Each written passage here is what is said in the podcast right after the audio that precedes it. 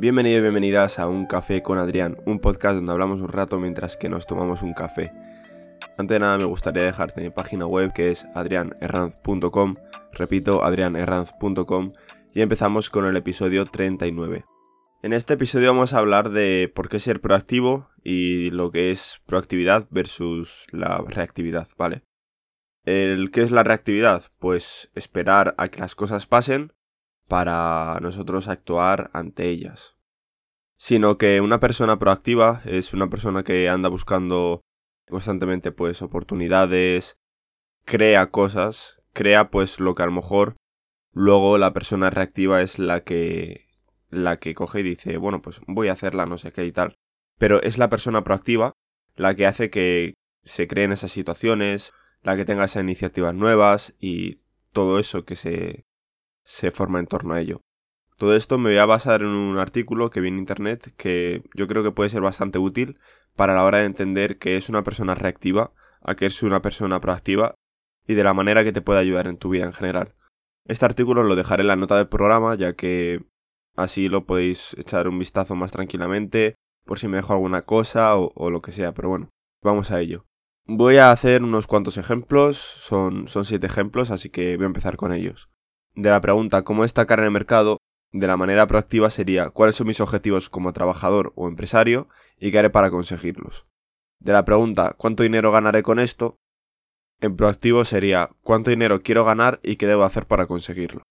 Estoy harto o cansado, en proactivo sería qué puedo hacer para estar más animado y motivado. Eso no se me da, nunca se me ha dado bien. En proactivo sería cómo puedo aprender a hacer la tarea que se me está pidiendo y que me resulte más fácil. No hago ejercicio, no tengo tiempo. En proactivo sería qué puedo hacer para sacar tiempo para hacer ejercicio. No puedo hacer nada con ese tema. En proactivo sería vamos a ver cuáles son las opciones. Y ya veremos, voy a intentarlo. En proactivo me pongo a ello. Las preguntas antes de decir la parte proactiva son la manera reactiva, que ya veis pues que no es nada positivo, o sea, todo es como esto no puedo hacerlo, no tengo tiempo, bueno, voy a intentarlo, pero bueno, eh, ¿sabes? Es algo muy bueno, que el caso es intentar ver la parte no tiene por qué ser positiva, pero ver la parte proactiva como tal, de decir hostia, pues si esto no se me da bien o, lo que sea, pues no puedo decir no se me da bien, sino digo, coño, me pongo a hacerlo, me pongo a, a lo que sea, ¿sabes? No decir no se me da bien, pues ya está. O sea, esa no es la forma de afrontarlo, por así decirlo. Y lo que habla en el artículo es que la clave de la proactividad es actuar al margen de cómo nos afectan las situaciones. O sea, hay muchas veces que no tenemos control de las cosas que pasan a nuestro alrededor, porque al fin y al cabo no podemos tener control de toda nuestra vida.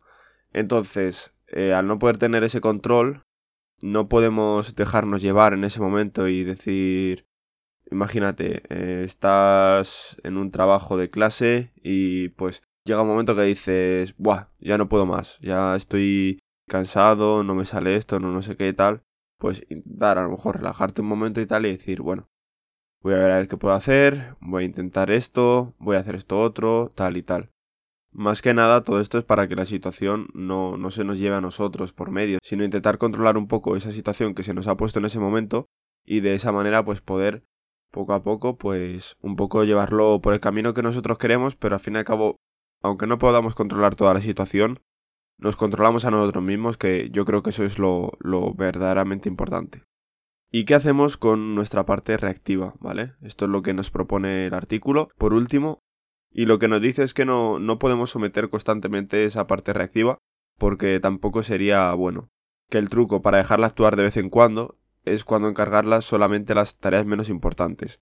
Por ejemplo, ordenar la bandeja de entrada del correo electrónico, clasificar papeles y otras tareas que puedan ser susceptibles de automatizarse. A eso a lo que se refiere pues un poco que no es siempre decir, wow, vamos a hacer no sé qué tal, si yo qué sé, si tienes que organizar el correo, mirar correos, responder o algunas cosas que, bueno, pues que sean así, para así decirlo, menos importantes, pero que al fin y al cabo, pues en ese momento te, te ayuden un poco dentro de lo que cabe, pues que tampoco es bueno no hacerlo, por así decirlo.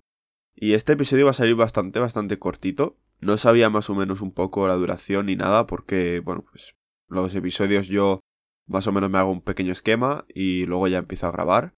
Y más o menos pues yo creo que así va a quedar este, este episodio 39. Y en el siguiente episodio, en el episodio número 40, vamos a hablar de cómo me organizo para trabajar efectivamente. Yo creo que esto es algo que os puede ayudar bastante, ya que a mí me ha ayudado a la hora de organizarme para decir, vale, si ya voy a tener ocio, a lo mejor luego por la tarde o, en otro momentillo y tal, pues ¿para qué me voy a poner a hacer ahora el vago, no sé qué tal? Porque al final luego nunca terminas haciendo nada. Entonces, es una manera, pues, un poco útil, yo creo, si tienes fuerza de voluntad al principio, sobre todo. El tema de, pues, madrugar y tal, pues quizá te pueda ayudar.